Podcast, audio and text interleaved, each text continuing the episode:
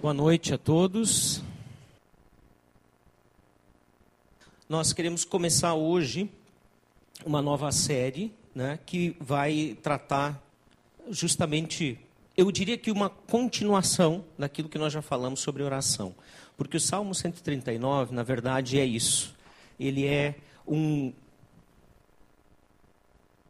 O salmista fala do amor, da proteção, do cuidado de Deus na vida dele e como ele pode ter essa certeza da presença de Deus na sua vida. E é muito bacana ver isso. Né? Então, nós queremos falar, começar falando hoje do Salmo 139, a gente vai ver até o versículo 12. Vamos ter mais duas mensagens que foram divulgadas os dias. Vamos ter um, uma no meio que vai pular um fim de semana. E uh, você pode, então, estar se organizando para participar. E, como já disse, ah, falamos sobre a oração, e a oração ela não é exatamente como muitas vezes nós imaginamos, né? que é aquela coisa quadradinha que ah, você precisa fazer de olho fechado, só em determinado lugar, mas não. O convite de Deus à oração, que é o conversar com Deus, é um convite de continuidade, de constância, onde nós podemos, a qualquer momento, em pensamento ou em palavras, nos comunicar com o nosso Deus de maneiras variadas. Né? Então, nesse sentido, queremos olhar hoje, na prática, né, essa oração acontecendo na vida do salmista. Tá bom? Então, vamos ler o texto, que está, então, Salmo 139, de 1 a 12, que diz o seguinte. Senhor, tu me sondas e me conheces. Sabes quando me sento e quando me levanto. De longe percebes os meus pensamentos. Sabes muito bem quando trabalho e também quando descanso. Todos os meus caminhos são bem conhecidos por ti.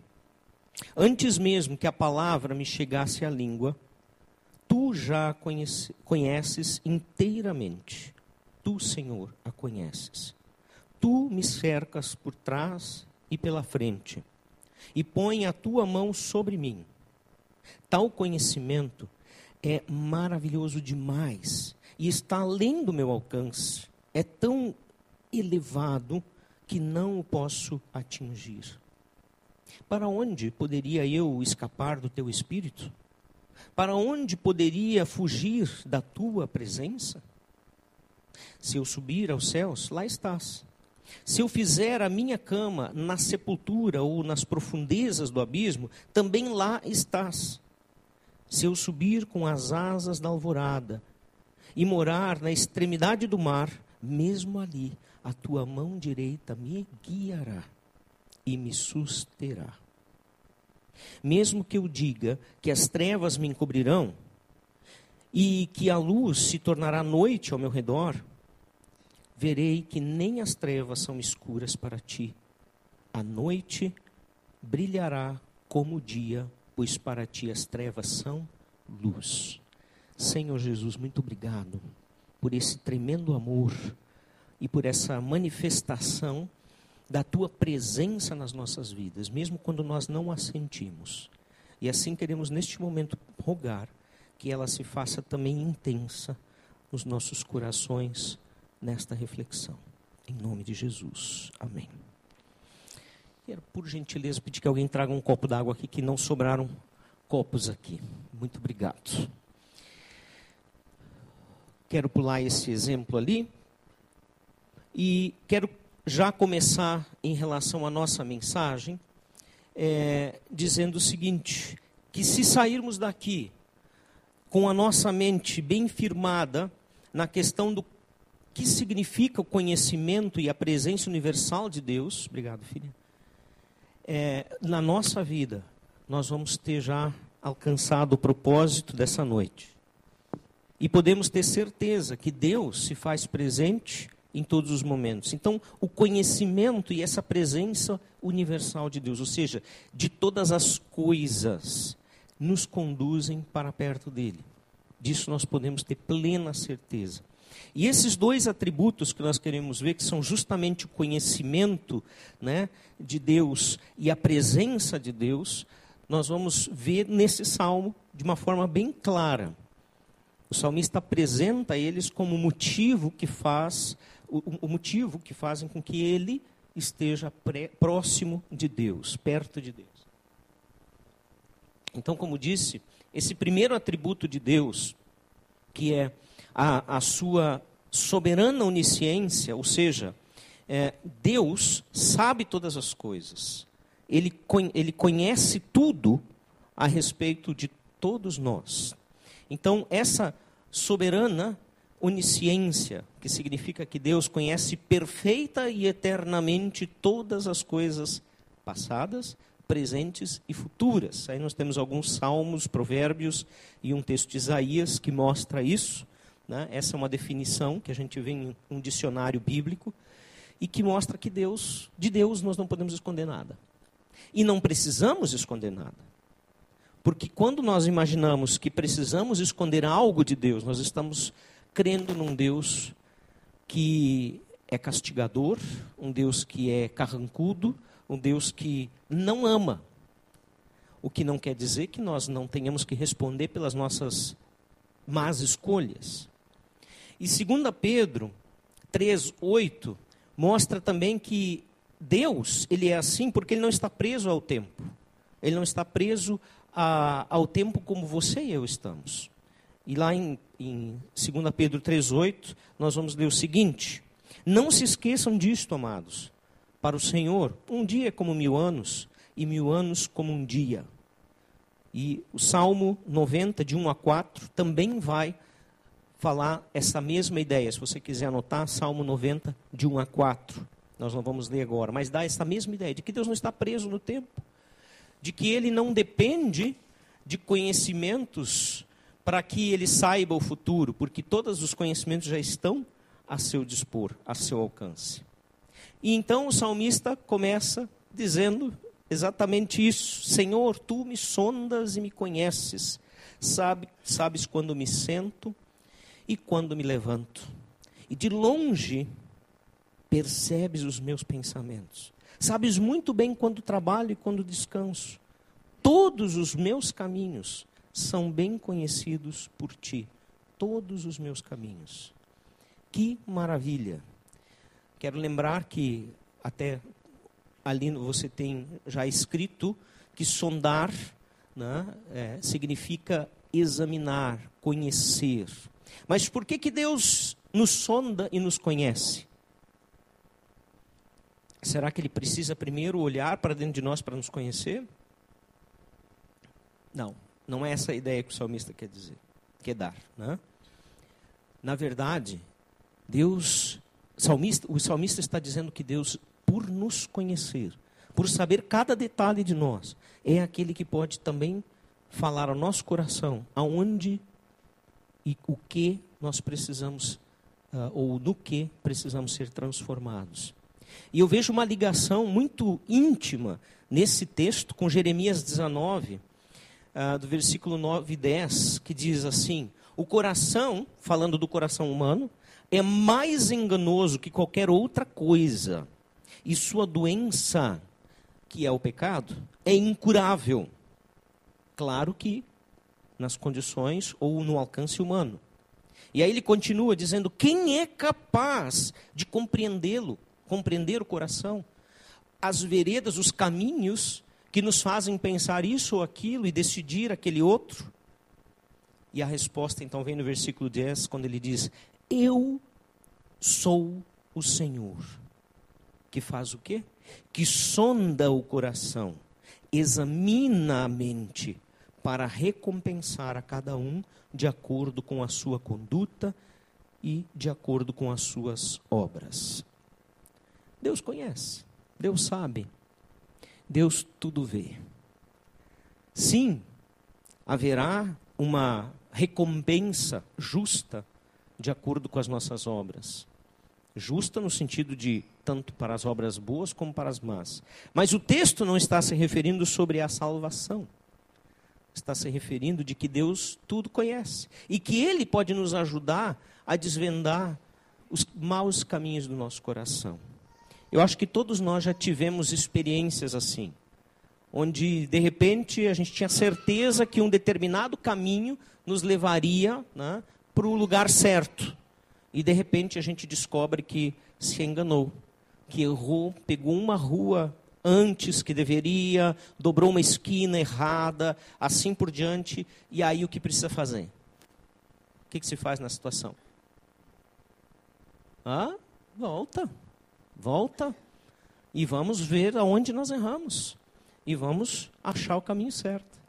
E Deus, nesse sentido, falando por esta uh, comparação, é o nosso GPS que não erra, que nos leva pelo caminho certo. Quando nós temos sentimentos que muitas vezes são enganosos, porque eles querem nos fazer suprir aquilo que nos angustia. E estes sentimentos tendem a nos levar por uma decisão, uma escolha que não é a melhor, a melhor maneira de saber o que devemos fazer é descobrir se o que nós vamos fazer concorda com o que ele diz que devemos fazer na sua palavra. E aí nós temos esse recurso.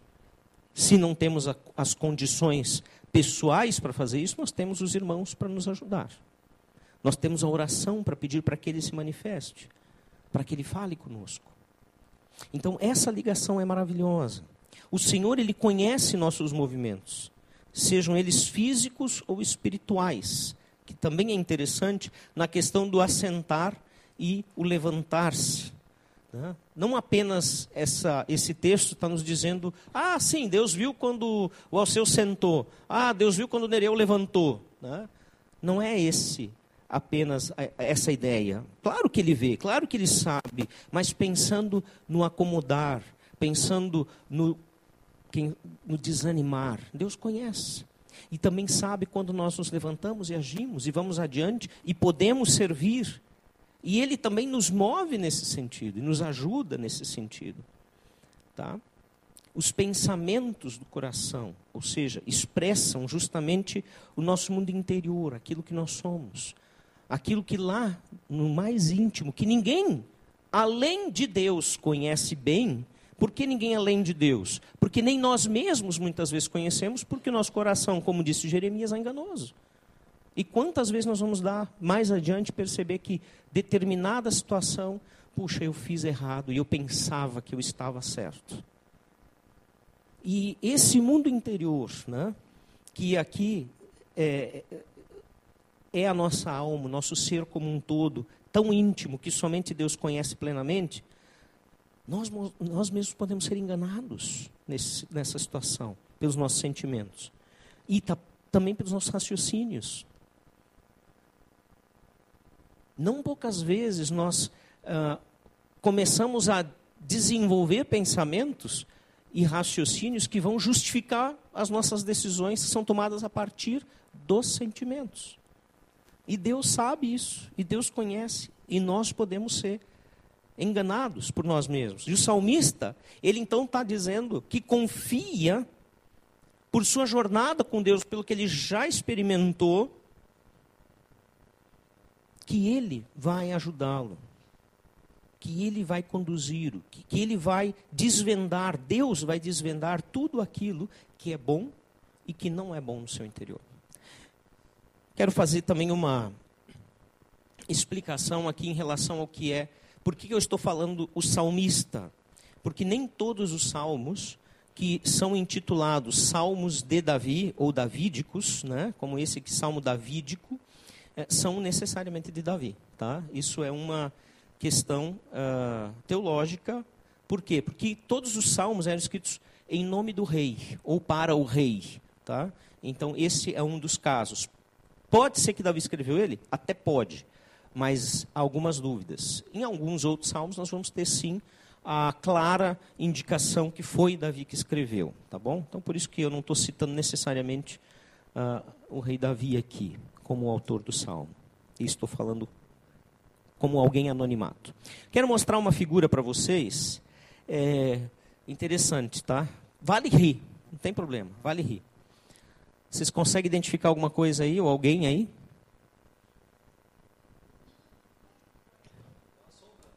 Tem uma sombra atrás do Erlo. Olha ali o um rapazinho com cabelo, né? Muito bem. E o Erlo ali, né? um pouquinho mais menos fofo. Né? Esse era, era o nosso conjunto, conjunto Nova Estrada. E eu quero falar uh, do tio Marvin, que está ali, o Marvin Thyssen, que é esse homem que tem a flechinha apontada para ele, aquele careca cabeludo, né? Porque do lado ele era cabeludão assim sempre, né? E já dizia, né, o tio Marvin, que era o nosso uh, professor, era o nosso mentor do Conjunto Nova Estrada, o seguinte: aquilo que um homem é na sua intimidade, quando ninguém o vê, é isso que define o seu caráter. Essa frase dele marcou muito a minha vida. E ela foi dita numa reunião, quando nós estávamos falando sobre as regras do conjunto. Nós tínhamos regras, né? Tínhamos que ter regras, porque afinal de contas era um oiteto que viajava o Brasil inteiro dentro de um micro-ônibus e que passava muito tempo junto em muitas diferentes igrejas, né? Uh, não importava a denominação, onde havia espaço, praças e enfim, a gente estava ali cantando evangelizando. E ele disse isso nesse momento. Ou seja, ele aplicou isso para nós. Regras, elas precisam ser seguidas sim. E algumas eram tão rígidas que se nós não as cumpríssemos, nós podíamos ser expulsos do grupo. Né? E perder o, o privilégio, a oportunidade de servir naquele ministério. E ah, outro detalhe é que cada um ali era de uma igreja diferente. Eu acho que não tinha um que era da mesma igreja. Todos nós éramos de denominações diferentes, né? E nós tínhamos quatro do, do Rio Grande do Sul. Era que é o Erlo e também a. Cadê? A Gabi, que está do meu lado. É, e tinha mais alguém que eu acho que era do Rio Grande do Sul, não lembro. Ah, quem? A Eve, a Evelina, que é de Bagé. Né? Uh, terra boa. Né? Então, esses quatro. Os outros todos eram de estados diferentes. Tinha de São Paulo, São Luís do Maranhão, é, tinha lá da Terra da Viva, né? e também da Bahia. Tá? Terra da Viva era lá de Paraíba, né? era da Cidade da Viva, inclusive. Né? Então, essa era a turma. Então, veja, gente, nós precisávamos de regras. Porque senão a coisa ia virar uma bagunça total. Mas o que ele disse quando expressou isso? O que ele aplicou foi o seguinte: não adianta a gente seguir regras se lá no nosso coração, no nosso íntimo, nós não tivermos um caráter que agrada a Deus. Eu vejo ele falando isso para a gente. Aquilo marcou a minha vida. E foi algo que realmente Deus estava dizendo. Giovanni, é isso que eu espero de ti. Caráter. Caráter. Esse é o grande desafio até hoje para todos nós. Eu louvo muito a vida do tio Marvin, que já está com o Senhor hoje. Né? A, que está logo abaixo dele é, é, a esposa, ela ainda vive. A Wendy foi uma mãe para nós também. Né? Ok, histórias, deixa eu ir adiante, porque senão eu vou me perder nas histórias. Né? Ah, aqui, ó, eu só esqueci de passar, fiquei na, na figura. Provérbios 5, 21 é, diz exatamente o seguinte: Porque os caminhos do homem estão perante os olhos do Senhor, e ele considera todas as suas veredas, ou todos os seus caminhos. Tudo que nós vamos fazer. Não, em outras palavras, não adianta eu seguir regras, religiosidades, para aparentar a todos que eu estou andando na linha, nos trilhos. Se o meu coração não está voltado para Deus, nada disso vai adiantar. Tá? Salmo 139, versículo 4. Nós ouvimos: Antes mesmo que a palavra me chegue à língua, tu já conheces inteiramente, Senhor tu já conheces inteiramente. Veja que a nossa mente ela é totalmente examinada e desvendada por Deus. Gente, não precisa ficar com medo por causa disso. Porque como nós ouvimos sobre nas mensagens sobre oração, é, Deus é um Deus que nos ama e Ele também quer ouvir quando nós estamos sendo tentados, por exemplo. Ele quer saber do nosso coração, da nossa oração, que eu não estou conseguindo suportar determinada situação e que eu preciso da ajuda dele. Ele também sabe quando nós pecamos e caímos e ele quer ouvir da nossa boca que a gente diga: Senhor, eu pequei, me perdoa, Mais uma vez, quem sabe, eu tenho que dizer, mais uma vez eu pequei, me perdoa. Jesus pagou todas as nossas culpas. Nós não precisamos pagar de outra maneira. O que Deus espera de nós é um coração transparente, contrito, arrependido, como nós vimos na mensagem sobre oração. Mateus 6, 8 diz assim: Não sejam iguais a eles, os hipócritas, porque o seu pai sabe do que vocês precisam, antes mesmo de o pedirem. Os hipócritas, aqueles que ficam repetindo e repetindo e repetindo a oração, né? como se Deus fosse atender simplesmente pela insistência. Deus sabe tudo que nós necessitamos. A oração, então a gente poderia perguntar então por que orar? Porque a oração é um convite para o bate-papo e o relacionamento com Deus. Vocês estão vendo que a gente está voltando muito para a questão da oração. Porque é isso que o salmista faz aqui. Ele está dizendo: Tu me conheces quando os meus pensamentos nem sequer ainda chegaram na minha boca. De longe, de longe tu conheces os meus pensamentos. E todos os meus caminhos são revelados por ti.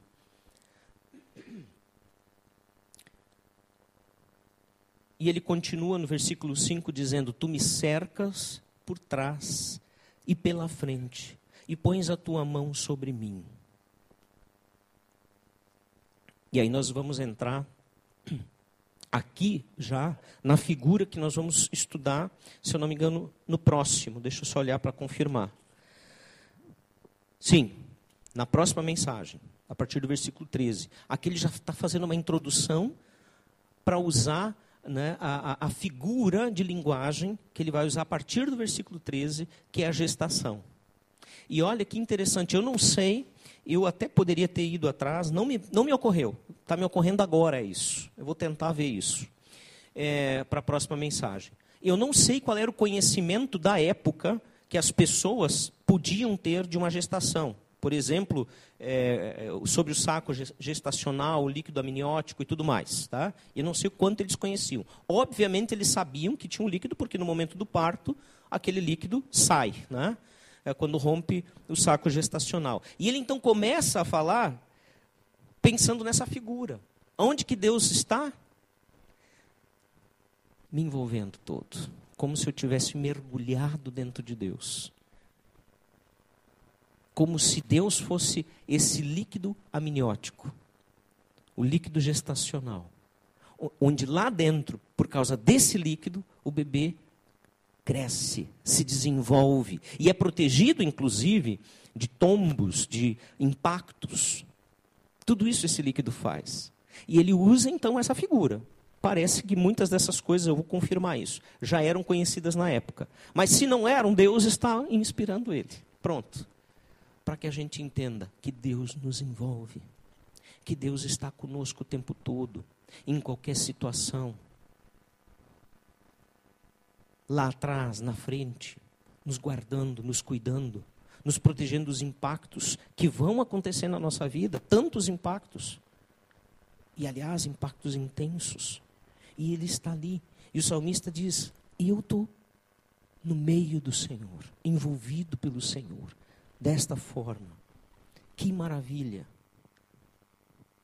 Ele que nos conhece, que nos aceita plenamente por causa da obra de Jesus, não porque, pelo que nós fazemos ou deixamos de fazer. Ele termina esse versículo dizendo, né? É, tu pões a tua mão sobre mim, me cercas por trás e pela frente e pões a tua mão sobre mim tu me guardas. E lembrando o seguinte, que sempre a figura na Bíblia de pôr a mão sobre é de bênção, é de cuidado, é de proteção. E eu gostei dessa figura porque ela me parece dar essa ideia de uma proteção completa. Tu pões a tua mão sobre mim. Que maravilha! Que Deus maravilhoso em quem podemos confiar. E o salmista segue dizendo: Tal conhecimento é maravilhoso demais, é demais para mim, está além do meu alcance, é tão elevado que não posso atingir. eu acho que ele está se colocando no seu devido lugar como homem. E nos coloca no nosso devido lugar. Não dá para compreender a grandeza do amor de Deus. Apesar de nós, apesar de mim, apesar dos meus pecados, das minhas falhas. Não dá para entender que esse Deus que me envolve possa querer me envolver apesar do que eu sou. E isso também é uma confissão de humildade, de reconhecimento. E ele diz: Isso é grande demais, eu não consigo compreender. Em face de tão elevado conhecimento de Deus, o ser humano só pode ter uma atitude: a de humilhar-se, a humildade. Reconhecer a sua pequenez, a sua limitação, o quanto ele depende de Deus é assumir uma posição de plena dependência e confiança do amor de Deus. E eu já falei muitas vezes para vocês, não vou voltar ao texto, só relembrar que Isaías capítulo 6, os primeiros versículos de 1 a 8, quando ele tem a experiência do encontro, né, da visão do grande Deus, e ele ali enxerga o quão grande Deus é e quão pequeno ele é, e ele se vê tomado de terror por causa disso e depois é ah, purificado pelo próprio Deus, a ação de Deus nele e não deles próprio, quando aquela brasa viva tirada do altar, viva no sentido de acesa, né?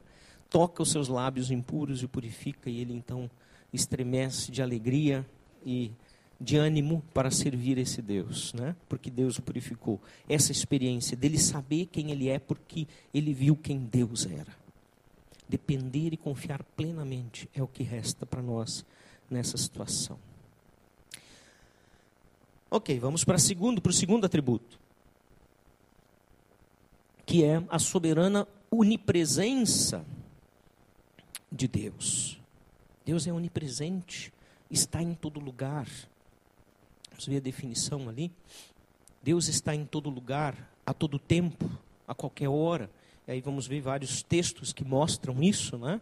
Que dão base para isso. Você pode anotar. E como eu sempre digo, se alguém quer esse material, é só solicitar, né? que a gente pode ou enviar ou de outra forma também. Tá?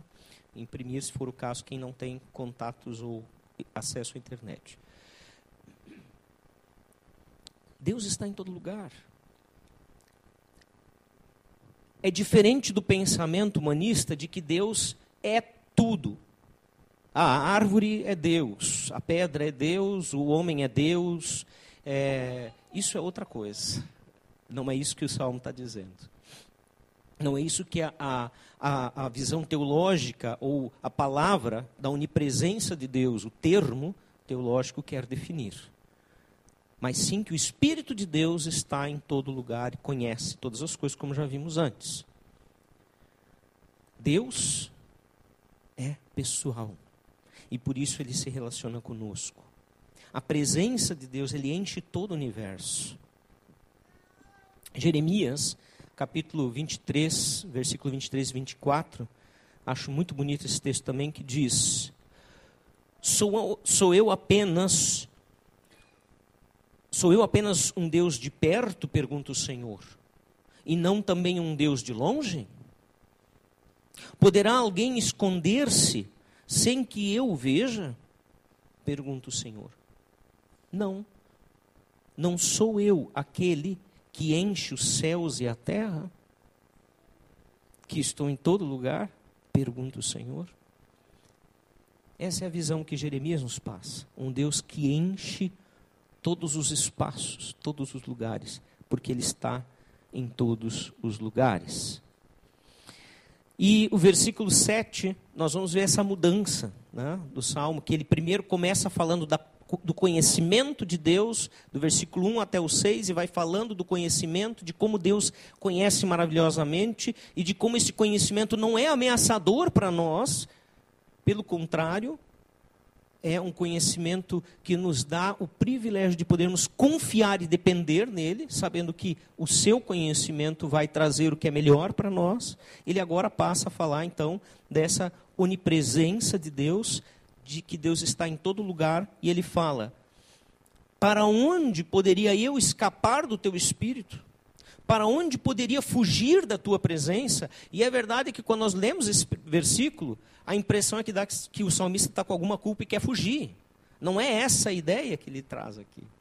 A ideia que ele quer trazer aqui é justamente isso de que não há lugar onde Deus não esteja para abençoar. E mais adiante nós vamos ver isso. Não há lugar que Deus não possa estar no mais profundo do sofrimento, na luta, talvez que ninguém conheça a teu respeito e que você guarda sozinho e luta sozinho. Não precisa ser assim. Deus está lá. Nas tuas alegrias, nas tuas vitórias, Deus está lá, comemorando contigo. É, pena que eu não lembrei disso também, mas se alguém já viu, tem um videozinho que rodou bastante aí já pelos meios de comunicação, pelos meios da internet aí, que é, mostra ah, como se Jesus estivesse ao lado da pessoa. A pessoa não está vendo, né? E Jesus está lá ah, ajudando, sofrendo junto, se alegrando também em algumas vitórias. Bem bacana é, essa visão aí. Vou ver se eu, eu acho isso, quem sabe ainda serve na semana que vem. Que mostra exatamente isso. Ele está em todo lugar. Ele está presente comigo. Para onde fugirei? Mesmo que quisesse fugir da presença de Deus, que não precisa, não teria lugar para onde fugir. E o versículo seguinte, ele diz: Se eu subir, versículo 8: Se eu subir aos céus, lá estás. Se eu fizer a minha cama na sepultura, ele está falando de morte, né? é, também lá estás. Ou seja, até na morte, Deus está presente. Pessoa que morre, ela não deixa de existir. Ela continua presente, ou Deus continua presente com ela. E se é para a condenação né, ou para a salvação, isso depende da nossa decisão aqui em vida, em relação a Jesus. Mas ele vai estar lá. Então Deus se faz presente até mesmo no extremo do sacro e do profano. Que é isso que nós estamos vendo aqui. Por que do sacro e do profano? Porque ele diz: se eu subir aos céus, e aí a, a figura de céu para nós é onde Deus mora, porque é assim que Deus, a Bíblia apresenta, e não é o céu que nós enxergamos, mas esse céu espiritual. Se eu subir ao céu, lá estás, é a tua morada. Se eu ir para a sepultura, que é o profano, por que, que é o profano a sepultura? Por quê? Em lugar da morte, não era o plano de Deus. Deus não planejou a morte. Deus não quis a morte para nós.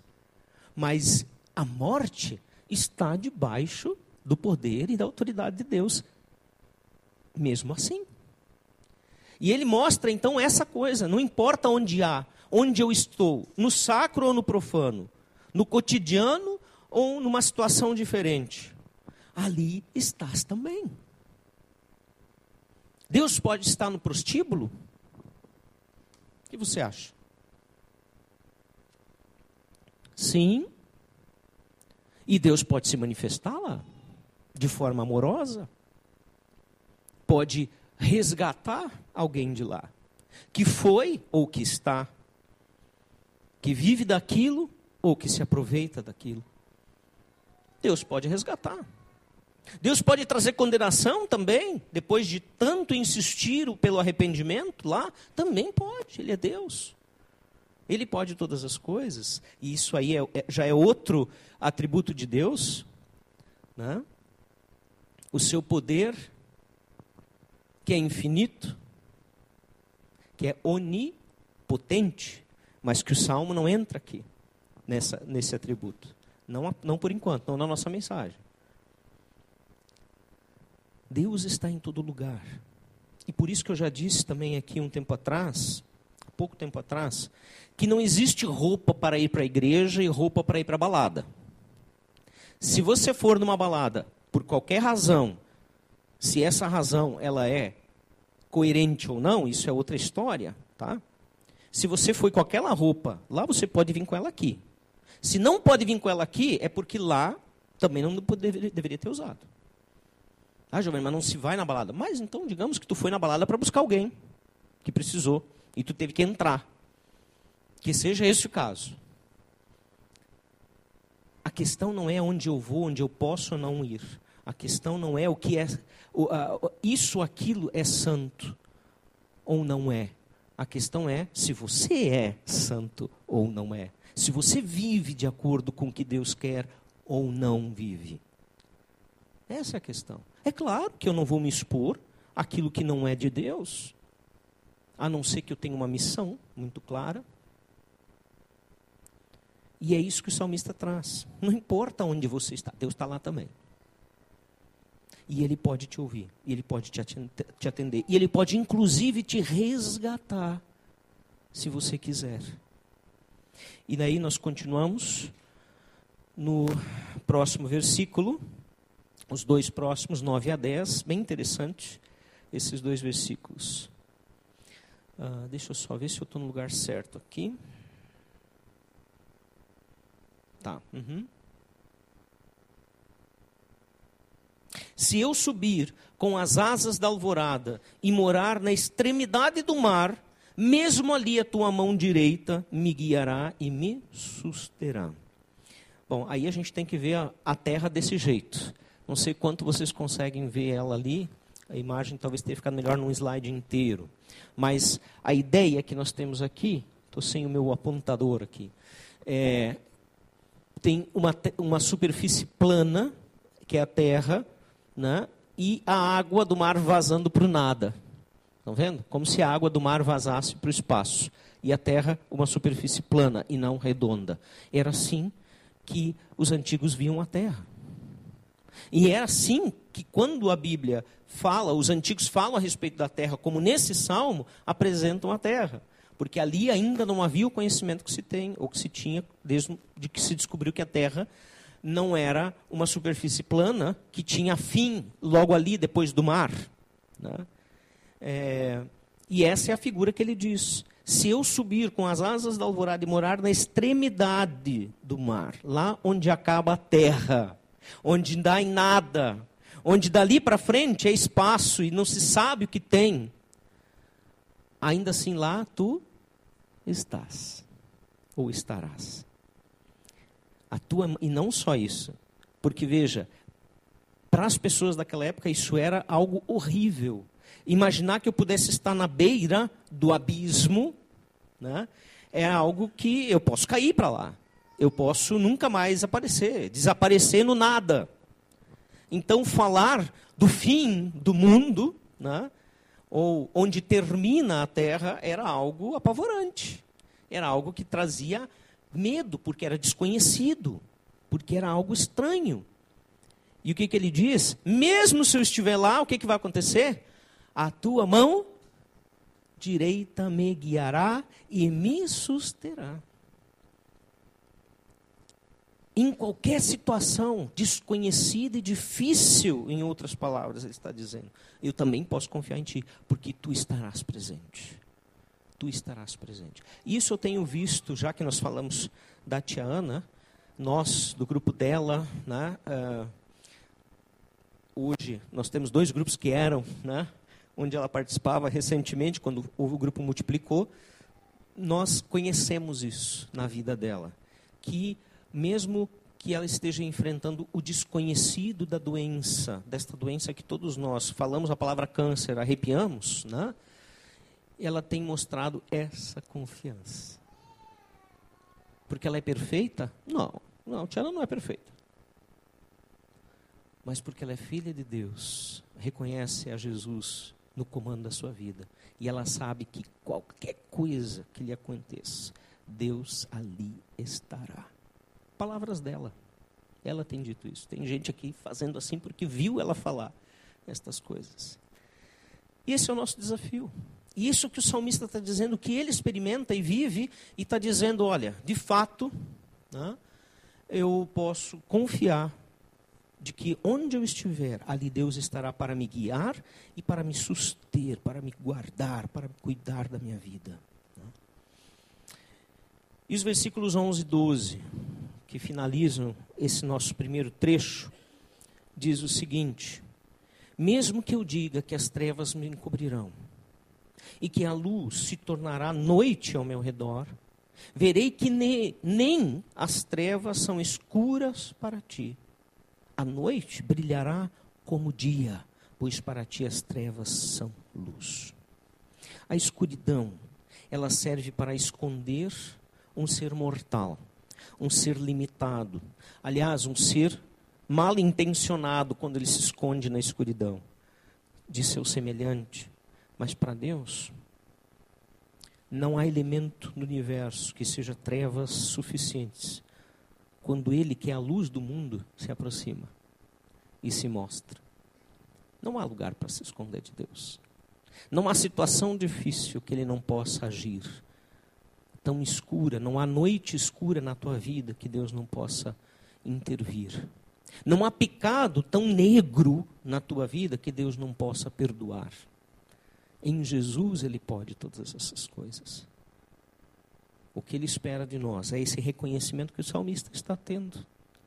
Essa confissão de confiança e de dependência de que Ele é tudo, pode tudo, está em todo lugar, sabe tudo, que nos assusta, que nos amedronta, que nos perturba e que até nos afasta dele. Nele estava a vida, e aí sigo lendo estes outros textos do evangelista João, apesar de que um deles ele não escreve no seu evangelho, mas escreve na sua primeira carta, mas é o mesmo autor, o mesmo João, discípulo amado. E ele diz então no 1 João 1:4, nele Jesus estava a vida e esta era a luz dos homens. E ele segue 8:12, falando novamente ao povo, Jesus disse: Agora, palavras de Jesus que João relata: Eu sou a luz do mundo, quem me segue nunca andará em trevas, mas terá a luz da vida. E agora 1 João 1,5, um livro pertinho do Apocalipse, que diz assim: Esta é a mensagem que dele ouvimos e transmitimos a vocês. Deus é luz, nele não há treva alguma referindo-se à maldade. Deus é santo e é luz. E assim nós vamos ver que a, a onisciência de Deus e a onipresença de Deus, de acordo com o que o salmista revela, na verdade, querem nos aproximar dele e não nos afastar temerosos, porque tem um Deus terrível por perto, que conhece tudo, que sabe tudo e está em todo lugar para nos maltratar. Por isso, o ser humano muitas vezes foge de Deus por consequência da sua natureza caída. Todos nós, não importa quem nós somos, o quão bem ou mal nós façamos, a nossa tendência é fugir de Deus. É não olhar para Deus, não parar para ter tempo para Deus. Essa é a nossa tendência caída, que nós herdamos, que está em nós. Nós insistimos a acreditar que nós precisamos ser bons o suficientes para que Ele nos aceite, para que Ele queira estar na nossa presença. E esquecemos que Ele deixou que seu filho morresse a pior morte, a pior vergonha na cruz, justamente porque Ele quer estar conosco e nos ter com Ele. Jesus já resolveu isso. Jesus é nossa, o nosso caminho, é a nossa luz. E essa insistente presença de Deus em nossas vidas, ela revela não uma perseguição, mas revela o seu profundo interesse em manter uma relação íntima com o ser humano que ele criou. Que ele criou a sua imagem e semelhança justamente para poder se relacionar intimamente com esse ser. Uma relação que não existe nenhuma outra igual na criação. Deus não se relaciona em amor com um animal, porque o animal não pensa, não fala, e digo mais, já fui criticado severamente por isso. Não ama. O animal não ama. O animal vê você em alguém que cuida dele e fica faceiro por isso. Mais nada. Porque ele não consegue amar, porque esta característica Deus não imprimiu em nenhum outro ser ou criatura na sua criação, a não ser em você e em mim. No ser humano. Por isso nós somos a obra-prima da criação. O amor que transcende todos os obstáculos imagináveis está ao teu alcance. É só você querer buscar. Aonde? Vimos esse salmo. Aonde? Em todo lugar. Porque Deus está em todo lugar. O apóstolo Paulo ele descreve esse amor e a presença, desculpa, esse amor presente, né, da seguinte maneira. É Romanos 8, 35, 39, e eu vou ler para nós. Romanos 8, 35, 39. Quem nos separará do amor de Cristo? Será tribulação ou angústia, ou perseguição, ou fome, ou quem sabe nudez, perigo, espada, morte? Não. Como está escrito, por amor de ti enfrentaremos a morte todos os dias. Somos considerados como ovelhas destinadas ao matadouro. Mas em todas essas coisas somos mais que vencedores por meio daquele que nos amou. Pois estou convencido de que nem morte, nem vida, nem anjos, nem demônios, nem desculpa, nem o presente, nem o futuro nem qualquer poder ou poderes, nem altura nem profundidade, lembra o santo e o profano, nem qualquer outra coisa na criação será capaz de nos separar do amor de Deus que está em Cristo Jesus, nosso Senhor. Nesse texto aqui, Paulo não fala mas a palavra revela, e Paulo fala isso também, e muitas vezes no Novo Testamento. Nada disso pode nos separar. Tem uma coisa só que pode nos separar: a nossa escolha de não sermos amados por Deus. Que ele está dizendo que nada pode separar-nos. Mas o que é verdade é que se eu escolher viver longe de Deus, Deus aceita a nossa decisão. Por isso, o nosso grande desafio é buscar esse Deus. Como é que você tem experimentado a presença desse Deus? Hoje, atualmente. Não lá no passado, quando você era jovem, quem sabe. Você busca ele ainda hoje?